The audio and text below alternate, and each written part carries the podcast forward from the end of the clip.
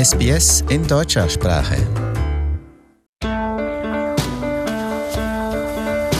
Herzlich willkommen zum Podcast Abenteuer lesen.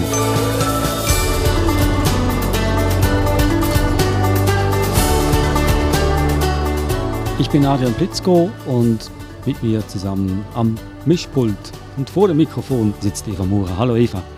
Hallo Adrian. Heute geht es wieder um Kinderbücher, wie immer in unserem, in unserem Podcast. Wir machen eine Reise um die Welt, das hatten wir versprochen. Wir haben ja schon angefangen mit Australien. Heute kommt es zum zweiten Buchstaben des Alphabets, zum B. Und da gehen wir wohin? Nach Belgien. Nach Belgien. Auch da gibt es Kinderbuchautoren. Bin schon ganz gespannt. Was eins kommt mir schon in den Sinn. Tim und Struppi, das kenne ich. Das ist ein belgischer Autor. Das muss unbedingt vorkommen.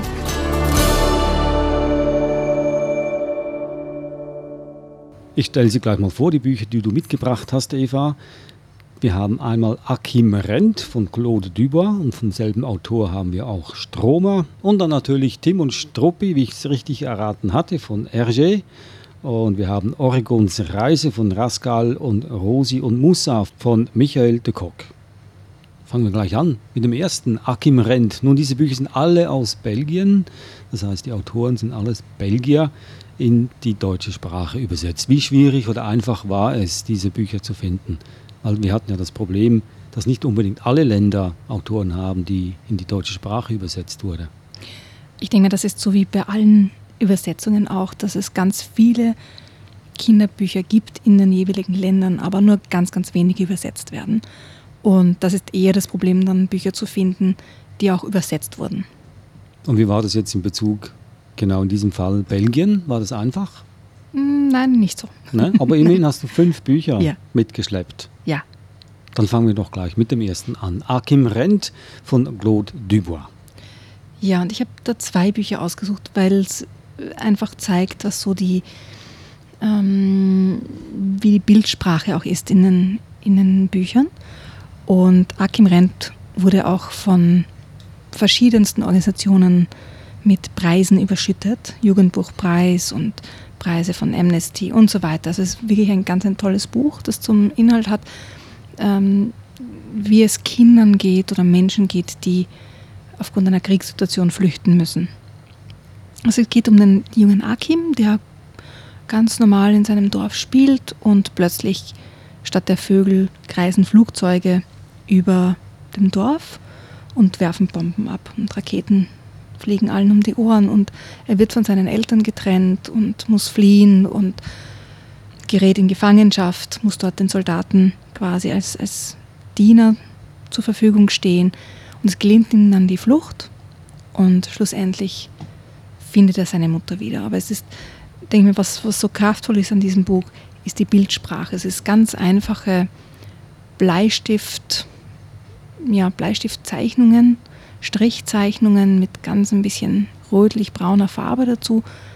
Das ist alles, was es an Farbe gibt. Und die Gesichter sind nicht wirklich ausgezeichnet jetzt, sondern mehr schematisch. Und das gibt dem Ganzen eine ganz eigene Stimmung im Buch. Der Text dazu ist immer ganz, ganz einfach gehalten und eigentlich sehr nüchtern. Also die ganze Stimmung und die Emotion kommt über die Bilder. Also ich lese dir ein Beispiel vor. In Akims Dorf scheint der Krieg weit weg. Akim spielt am Ufer des Kuma-Flusses friedlich mit den anderen Kindern und ihren kleinen Booten.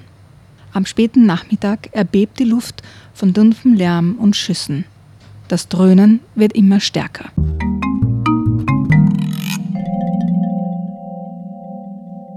Also ganz einfache Sätze, einfache Sprache, ganz nüchtern, ohne Schnörkel, ohne irgendwelche Emotionen. Aber die Bilder dazu sind eine ganz andere Sprache. Und das finde ich wirklich faszinierend. Und das ist ähnlich beim zweiten Buch, beim Stromer. Wenn du dir das anschaust, das sind jetzt nicht ähm, die Farben quasi grau-rot, sondern mehr so ein bisschen ins Grünliche. Aber eine ähnliche Bildersprache, also auch Bleistiftzeichnungen und ähm, sehr schematisch, also ohne jetzt, dass man genau das Gesicht erkennen würde. Und bei Stromer geht es um einen Obdachlosen. Der war nicht immer obdachlos, der war früher bei der Post, hat Post ausgetragen und ist irgendwie auf der Straße gelandet. Und in dem Buch zeigt Claude Dubois so diesen, den Alltag sozusagen eines Obdachlosen. Das finde ich faszinierend, diese, diese Alltäglichkeit und was das für Menschen auch bedeutet, wenn sie auf der Straße leben. Da ließ ich auch ein paar kleine Zeilen vor, weil es ist ganz wenig Text und auch sehr nüchtern und sehr, ja, ohne viel Emotionen. Es lässt die Bilder mehr sprechen. Der Tag bricht an. Aufstehen. Zeit, zur Schule zu gehen. Auch für Stromer ist es Zeit zum Aufstehen. Die Decke ist klatschnass. Die Nacht war eisig. Stromer friert. Er hätte so gern einen Kaffee. Ein bisschen Bewegung, davon müsste ihm warm werden.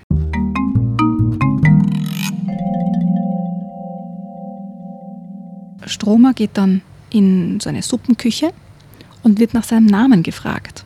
Und irgendwie kann er sich gar nicht mehr daran erinnern, dass er einen Namen hatte. Bis er dann auf der Straße ein kleines Mädchen trifft, die ihm einen Keks gibt und ihm dann sagt, wie er quasi aussieht. Und dann kann er sich wieder erinnern. Und die, diese einfache Begegnung zwischen dem Wohnungslosen und dem, dem Mädchen hat wirklich eine, eine starke Aussagekraft im, im Buch selber. Ganz ein tolles Buch. Die beiden Bücher sind also von der Autorin Claude Dubois. Sie ist auch die Illustratorin, hat also die Zeichnungen selber gezeichnet. Nun, zwei sehr düstere Bücher. Ich hoffe, dass es auch ein Happy End gibt im zweiten Buch, wie im ersten. Und äh, wie ich sehe, hat sie ja das erste Buch Akim Rent ihrer Mutter gewidmet, die ja selbst während des Zweiten Weltkrieges auch ein verlorenes Kind war. Äh, Finde ich ja schön und gut, wenn man äh, vielleicht das seiner Mutter schenkt, aber das einem Kind zum Lesen zu geben, eine Kriegsgeschichte, findest du das geschickt? Ich denke, das ist die Realität für ganz, ganz viele Kinder auf der Welt. Und unsere Kinder kommen ja in Kontakt mit Kindern, die aus Kriegsgebieten geflüchtet sind. Ganz egal, wo die Kinder im Moment auf der Welt aufwachsen, sie werden mit Kindern in Kontakt kommen, die diese Dinge erlebt haben.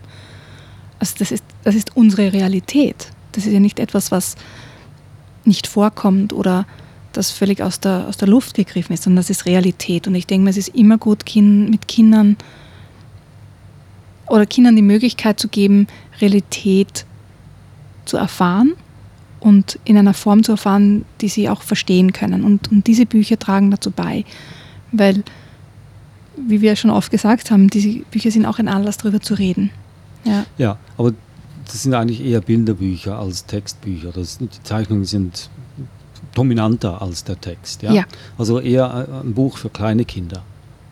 Wenn ich mein Kind unter einer Käseglocke behalten möchte, dass, dass die Welt nur aus Friede, Freude, Eierkuchen besteht, muss ich das Buch ja weit weg von meinem Kind halten.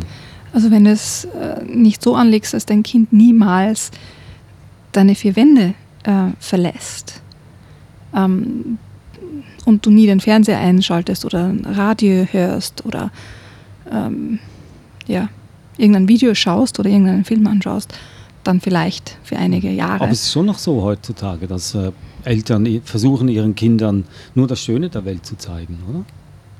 Ich denke mal, das eine ist, was man so gerne möchte, dass die Kinder es besser haben, dass die Kinder ähm, quasi unschuldig aufwachsen. Und das andere ist die Realität. Weil selbst wenn sie in den Kindergarten gehen, treffen sie auf Kinder, die Schlimmes erlebt haben. Ja, das muss gar nicht jetzt Krieg sein, das kann ja auch eine andere schlimme Situation sein. Ähm, dass zum Beispiel ein Geschwisterkind eine Schulkameraden beim Verkehrsunfall ums Leben kommt oder dass die Mutter an Krebs gestorben ist und, und so weiter. Ja, also Kinder sind ja immer damit konfrontiert, dass etwas passiert. Ja, und das zu verheimlichen oder zu sagen, das existiert nicht, das ist ja auch unfair den Kindern gegenüber, weil ich sehe unsere Aufgabe als Eltern schon darin, unsere Kinder auf das Leben vorzubereiten. Das Leben beinhaltet eben auch furchtbare Realitäten oder Dinge, die wir nicht haben möchten, weil sonst gibt es ja auch keinen Anlass, etwas dagegen zu tun. Ja, es gibt ja auch Möglichkeiten, Kindern wie dem Akim zu helfen. Aber das geschieht nur dann, wenn wir auch die Realität annehmen und die Kinder langsam darauf vorbereiten. Das heißt jetzt nicht, dass ich die Kinder jetzt vor den Fernseher setzen würde und Kriegsberichterstattung anschauen lasse. Das ist ja wieder was anderes. Aber ich denke mir, Bücher sind einfach eine ganz, ganz tolle Möglichkeit, Kinder auf Realität vorzubereiten und mit ihnen zu philosophieren, zu diskutieren. Was würde dem Akim helfen, wenn du jetzt den Akim treffen würdest? Was wäre gut? Was könntet ihr gemeinsam tun? Was glaubst du, wie es dem Akim geht, geht wenn da, da, da, da, da? Ja? Also es ist ein Gesprächsanstoß und ich denke mal, das ist einfach wichtig. Ist das Buch also nicht mehr als ein Gesprächsanstoß, Akim Rent, oder werden da auch Lösungen aufgezeigt?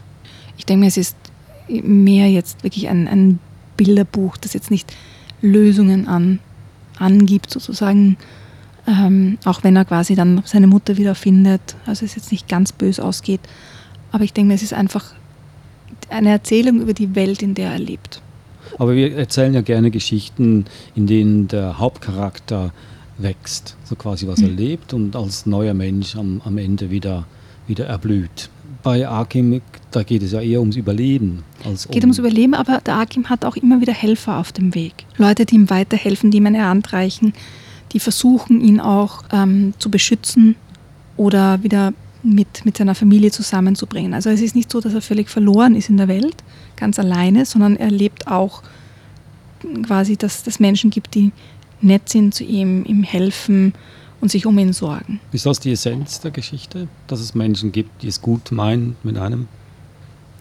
Ich denke, man kann ganz, ganz viel hineinlesen in jedes Kinderbuch und es ist halt eine, eine Aussage äh, oder ein, eine Möglichkeit, die Geschichte zu lesen ich denke mir, das ist auch ein gutes Beispiel, ähm, dass es ganz unterschiedliche Szenen sind, die für ein Kind quasi schwierig sind. Ja? Also für manche Kinder ist, ist die Geschichte vom Akim schwierig. Ja? Für andere Kinder, so wie einen meiner Söhne, war Winnie, Winnie the Pooh schwierig. In den Büchern, aber auch im Film kommt eine Szene vor, wo die Bienen den, den Winnie the Pooh jagen, weil er versucht, den Honig zu stehlen und sie jagen ihn durch den ganzen Wald und er muss sich dann durch einen Sprung in den Fluss retten. Und also bis vor zwei Jahren oder so ist, der, ist einer meiner Söhne regelmäßig aufgesprungen davon gelaufen, wenn das im Fernsehen kam. Ja, weil er das nicht ausgehalten hat, wie die Bienen den, den Winnie the Pooh herumjagen. Okay. Ja? Mhm. Und das war ganz, ganz furchtbar für ihn und er geht zu keinen Bienenkästen hin deswegen. Ja, weil die könnten ihn ja auch jagen. Also es ist, man kann auch immer schwer vorhersagen, wovor Kinder sich fürchten oder, oder was bei Kindern ausgelöst wird. Weil Winnie the Pooh ist so ziemlich das, das harmloseste, was man jetzt quasi Kindern ja, zeigen kann. Ja. Ja. Trotzdem hat es diese Auswirkung. Ja. Also es ist, ich würde jetzt nicht von, vom Inhalt der Geschichte darauf schließen, ob das jetzt dramatisch ist für Kinder oder nicht. Also trotz der düsteren äh, Geschichten, zwei schöne Bücher, von Claude Dubois, Akim Rent und Stromer. Und wenn wir gerade schon von Wüstengeschichten sprechen, kommen wir jetzt wirklich zu einer ganz, ganz, sage ich mal, schlimmen Geschichte, in Anführungszeichen. Wir kommen jetzt nämlich zu Tim und Struppi. Und äh, ich sage das, weil die erste Ausgabe, offizielle erste Aufgabe, da gingen Tim und Struppi in den Kongo.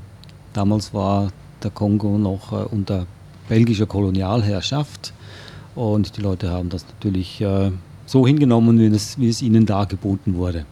Warum hast du dieses Buch ausgesucht eigentlich? Nicht gerade jetzt speziell dieses Buch, aber Tim und Strupp ist ja eine ganze Serie von Abenteuergeschichten. Dem ist so ein, ein, ein klassisches Beispiel eines belgischen Autors ähm, und auch etwas, was, was fast jeder kennt. Ja, also ich kenne es zum Beispiel persönlich nur jetzt von der Beschäftigung für, für den Podcast. Ähm, aber mein Mann hat gleich, ah ja, Tim und Struppi, das habe ich immer gelesen und habe noch die ganzen Hefte zu Hause und so weiter. Mhm. Also egal, wo man quasi Tim und Struppi sagt, kommt sofort, ah ja, Tintin, ah, das habe ich so gern gelesen. Also es ist etwas, was zumindest meine Generation noch immer sehr, sehr viel gelesen hat, obwohl es ja jetzt ganz viele der, der Comics in den 30er, 40er Jahren entstanden sind. Viele natürlich auch danach, aber quasi, äh, ich glaube, das letzte wurde 1973 oder so beschrieben. Ähm, wenn ich mich jetzt nicht, nicht vertue bei der Zeit, aber ungefähr in, in der Ära. Also eigentlich, als wir geboren wurden. Und trotzdem sind ganz viele meiner Generation mit diesen Comics aufgewachsen. Ich denke mal, da kann man einfach nicht dran vorbeigehen, das auch auch zu besprechen. Der Autor heißt Hergé und es ist ein Kulturgut in Belgien. Ich war auch schon im Tim und Struppi Museum. Mhm. In Belgien? Ja, ja. Wie war das? Ja, alles, was man sich vorstellen kann, Tim und Struppi war da. Ja, auch ganz viel so. Alle Zeichnungen, Figuren und Ja. ja, einfach was halt so ein Museum hergibt. Ich kenne auch äh, ein paar Leute, die große Anhänger sind, von also 70-jährige Männer, die große Tim und Struppi-Fans sind und auch zu Hause ein ganzes Regal voll haben mit Figuren in den unterschiedlichsten Situationen, unterschiedlichste Kostüme und so weiter.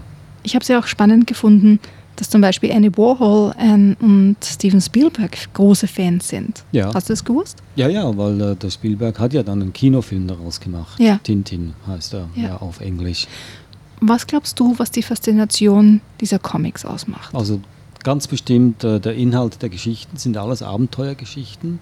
Tim ist ein junger, agiler Mann und hat einen treuen Hund. Und die beiden kommen einfach immer wieder in äh, verzwickte Situationen, aus die sie sich sehr, sehr gut retten können und auch dann gleichzeitig äh, Gangster jagen und Fälle auflösen. Und das mit Hilfe vom ähm, Kapitän Haddock, der ein bisschen auch ähm, tollpatschig ist natürlich. Dann der Professor Bienlein, da kommt so das Akademische ins Spiel und dann die beiden sehr, sehr tollpatschigen Detektive Schulze und Schulze. Äh, und das sind alles witzige Nebenfiguren, eigentlich Hauptfiguren, aber die, die seriösesten Figuren sind Tim und sein treuer Hund Struppi. Und alles Abenteuergeschichten sind gefährliche Abenteuergeschichten. Es geht oft auch um Leben und Tod. Ja, nicht nur das, es werden ja oft auch sehr politische Themen aufgegriffen. Das auch, aber in erster Linie, also ich denke jetzt zurück, als ich Kind war und die gelesen habe, habe mich Politik habe mich nicht interessiert, habe das wahrscheinlich auch nicht verstanden. In erster Linie waren es die Abenteuer. Glaubst du heute, wenn man jetzige Rezensionen liest oder, oder gibt ja auch Diplomarbeiten und, und so weiter über Tim und Struppi, die beschäftigen sich hauptsächlich mit der politischen Seite des Comics und auch mit den, mit den äh, ja, Ideologien dahinter, die sehr, sehr kritisiert werden. Wie zum Beispiel bei dem, bei dem Beispiel mit dem Kongo oder auch ein, eine, eines der Hefte spielt in der Sowjetunion und, und äh, die Russen werden sehr, sehr negativ dargestellt. Das gleiche passiert äh, bei einer Episode mit, ähm, wo es um Sklavenhandel geht und so weiter. Also es wird oft sehr, sehr negativ auf andere Kulturen fast herabgesehen. Und auf das wird ganz, ganz stark Bezug genommen in allen Rezensionen. Wenn ich jetzt mit Leuten rede, die das in ihrer Jugend gelesen haben, da kommt das überhaupt nicht vor. Hm. Also es, da geht es nur um die, um die Abenteuergeschichten, wie toll die waren. Also irgendwie, als ob das zwei verschiedene äh, Geschichten wären fast. Ja, ich sehe das eher, da- das ist wahrscheinlich das Bett, in dem die Geschichte liegt, das Umfeld, die, die politische Situation. Damals, 40er, 50er, 60er Jahre, äh, wussten wir vieles ja nicht und haben ja vieles so hingenommen, wie es uns serviert wurde. Wir haben uns keine großen Gedanken gemacht. Wie jetzt auch. Die jetzige Generation macht sich auch keine Gedanken über Facebook. Und Facebook ist wahrscheinlich das Schlimmste, was dir passieren kann. Die können dir in die Seele gucken. Und das interessiert die Teenager überhaupt nicht. Wäre wahrscheinlich interessant, in 60 Jahren mit einem 70-Jährigen darüber zu sprechen, hast du das damals nicht gemerkt, was Facebook mit dir getan hat? Die merken das hier nicht. Und wie, genauso haben wir das damals wahrscheinlich nicht gemerkt, dass wir also quasi, ähm, dass wir quasi eine, nicht eine Gehirnwäsche, aber dass wir äh, so, so ganz sanft politisch äh, beeinflusst werden. Glaubst du, dass es wirklich einen Einfluss dann hatte? Nein, glaube ich nicht, dass es einen Einfluss hatte, weil wir sind ja dann, ich bin auch mitgewachsen mit der Gesellschaft, wir haben uns verändert, wir sehen Dinge anders heutzutage und das kommt auch in anderen Kinderbüchern vor, dass zum Beispiel das Wort äh, Neger nicht mehr gesagt werden darf, ist politisch nicht mehr korrekt. Man muss es umbenennen, Bücher werden umgeschrieben. Es gibt auch ein Schweizer Kinderbuch, Globi, war ähnlich wie Tim und Struppi auch ein bisschen herablassend auf andere Kulturen.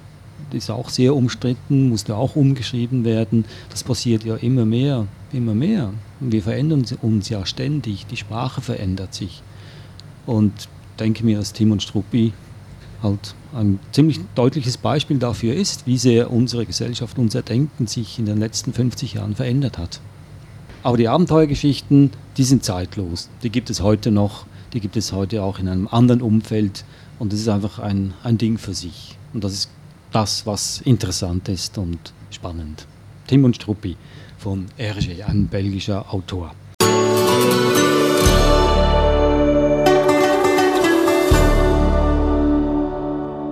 Kommen wir zum nächsten Buch, Oregons Reise von Rascal. Das ist auch ein, ein Beispiel für ein, für ein Buch, das so den Text und die Illustrationen wunderschön verbindet.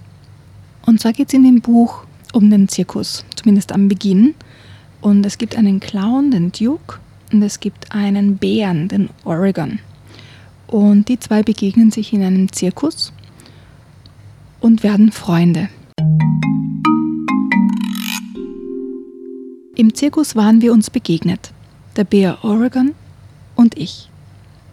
Er war mit seinen Auftritten immer genau vor mir an der Reihe. Ich kaute dann schon hinter dem roten Vorhang und schaute ihm zu. Dabei vergaß ich mein Lampenfieber und fühlte mich wie ein Kind.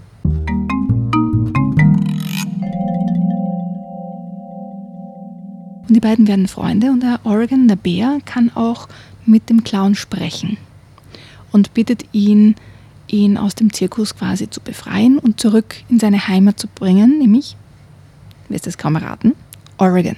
Ah.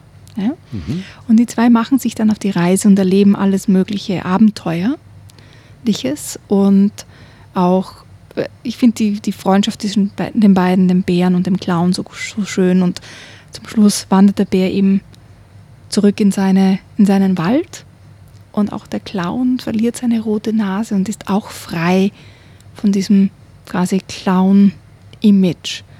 Und das ist eine wunderschöne Geschichte dieser Freundschaft. Mit ganz, ganz tollen Illustrationen. Eine sehr ungewöhnliche Freundschaft, ein Bär und ein Clown. Also wenn man nur sich den Buchdeckel anguckt, wie der Clown auf den Schultern des Bärs sitzt und über das Weizenfeld getragen wird, sieht recht witzig aus auch hier von den, von den Illustrationen, ich weiß nicht, ob das jetzt wirklich eine Tradition im, in, in der belgischen Kinderbuchlandschaft ist, aber auch hier sind die Zeichnungen zwar farbenprächtig, also anders als bei Claude Dubois, aber auch ein bisschen so schematisch, also eher so nicht, nicht wirklich naturgetreu und detailliert, sondern eher schematisch. Und das bringt aber ganz, ganz viel Stimmung in die, in die Geschichte hinein. Willst du damit sagen, also beide Figuren sind tragische Figuren? Also offensichtlich mag der Bär nicht mehr im Zirkus sein und auch der Clown mag nicht im Zirkus sein. Kann das helfen, äh, jemanden dazu zu ermuntern, das Leben zu verändern, wenn man es ändern möchte? Ich meine, ich glaube, das ist ein bisschen weit gegriffen. Ja, weil als Kind will ich nicht unbedingt mein Leben verändern, oder? Nein, aber es zeigt, dass du Dinge anders machen kannst. Ja. Nur weil es jetzt so ist, heißt das nicht, dass es so bleiben muss. Wenn du in einer Situation nicht glücklich bist, kannst du auch überlegen, wie du es ändern kannst. Okay. Kannst du einen Bär ansprechen? Der kann dir helfen. Sollen wir zum äh, nächsten und letzten ja. Buch gehen? Das mhm. heißt Rosi und Musa von Michael de Kock. Rosi und Musa ist ähm, etwas für ein bisschen ältere, also nicht mehr, nicht mehr ein Bilderbuch, sondern gibt es schon ganz, ganz viel zu lesen. Rosi zieht mit ihrer Mutter in ein neues Haus ein hohes Haus. Sie ist nicht sehr glücklich darüber, weil sie glaubt, dass sie hier keine Freunde finden wird. Und gleich am ersten Tag lernt sie Musa kennen und er weiht sie so ein in die Geheimnisse des Hauses sozusagen. Und da lese ich jetzt ein bisschen was vor. Rosi steht auf dem Gehweg und schaut nach oben. Selbst wenn sie den Kopf ganz in den Nacken legt, kann sie das Dach des Hochhauses nicht sehen. So hoch ist das. Ihr Mund steht weit offen. Dann schaut Rosi wieder nach vorn. Auf die Glastür und die vielen Briefkästen am Eingang. Sie hört, wie die Tür des Taxis hinter ihr zufällt. Ihre Mutter steht neben ihr. Sehr schön, sagt sie und beißt sich auf die Unterlippe. Das tut Mama immer, wenn sie nicht meint, was sie sagt. Dann guckt sie, genau wie Rosi vorhin, so hoch sie kann in die Luft. Ob sie das Dach sehen kann? Hier ist es. Rosi bleibt stumm. Hallo, sagt Musa. Ich bin Musa. Und du? Wer bist du? Zwei große Augen schauen Rosi fragend an. Du bist neu, sagt er, bevor Rosi antworten kann. Gar nicht, sagt Rosi. Ich bin Rosi. Okay, sagt Musa. Musa stellt sich auf die Zehenspitzen und schaut über Rosis Schulter in ihre Wohnung. Habe ich mir doch gedacht, sagt er dann. Schläfst du da? Er zeigt mit dem Finger auf Roses Zimmer. Die Tür steht weit offen. Ja und? will Rosi wissen. Mein Zimmer ist genau über deinem. Wenn ich bei mir ein Loch in den Fußboden bohre, lande ich direkt bei dir. Du kannst doch einfach klingeln, sagt Rosi. Musa nickt und schaut verlegen auf seine Füße. Klingeln geht auch, murmelt er. Ich wohne hier mit meiner Mutter, sagt Rosi dann. Und dein Vater? fragt Musa. Wo ist der? Bist du einverstanden, wenn ich dir das ein anderes Mal erzähle? Ich kenne das Haus hier in- und auswendig, sagt Musa nach einer Weile. Bist du schon mal ganz oben gewesen? Nein, sagt Rosi. Ich bin gerade erst hier eingezogen. Ich weiß eine Tür. Wenn du da hindurchgehst, kommst du zu einer kleinen Treppe und die führt hinauf aufs Dach. Meinetwegen, sagt Rosi. Hab keine Angst vor meinem Hund, sagt Musa. Rosi betrachtet das rote Tier, das Musa an einem Halsband hält. Es ist gar kein Hund, sondern ein alter roter Kater. Er sieht zwar gefährlich aus, aber beißen tut er nicht. Du willst mich wohl auf den Arm nehmen? fragt Rosi. Sie hat noch nie jemanden gesehen, der mit einem Kater an der Leine spazieren geht und so tut, als wäre ein Hund.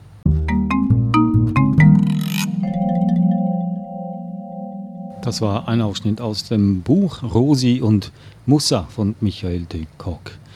Nun eine Freundschaft wie von vorhin, eine Freundschaft zwischen zwei Großstadtkindern. Äh, dem Namen nach Musa ist es ein Migrantenkind. Spielt das eine Rolle in der Geschichte? Nicht das ist nebensächlich, ja. Nein.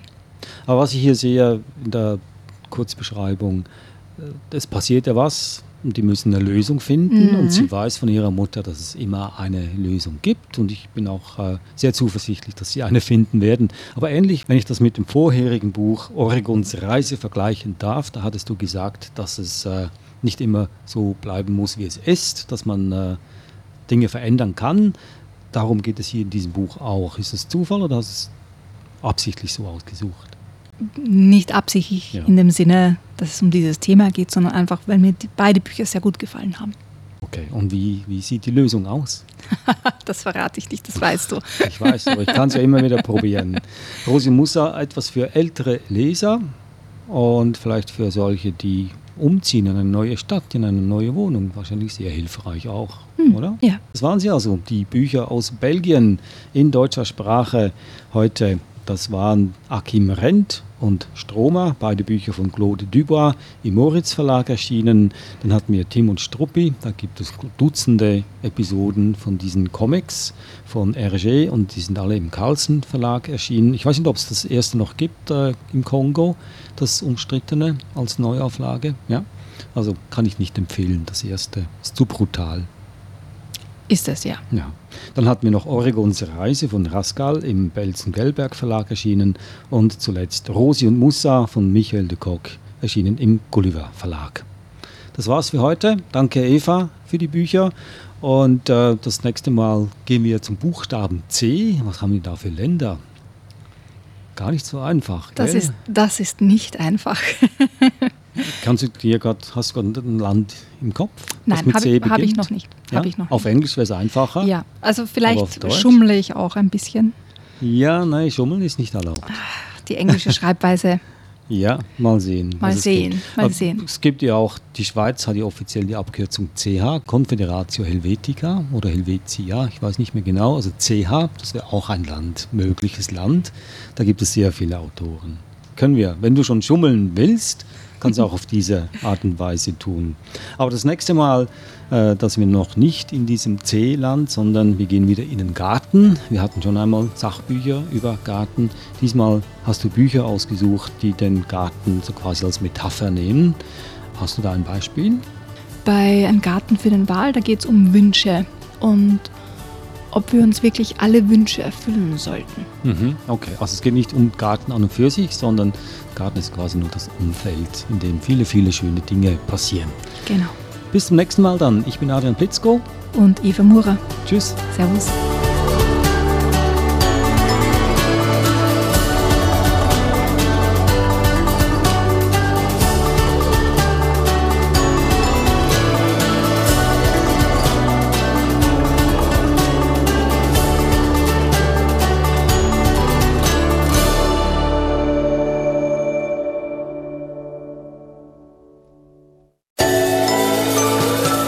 Der Suche nach einem guten Kinderbuch? Wertvolle Tipps finden Sie im Podcast Abenteuer lesen. Jede Woche neu.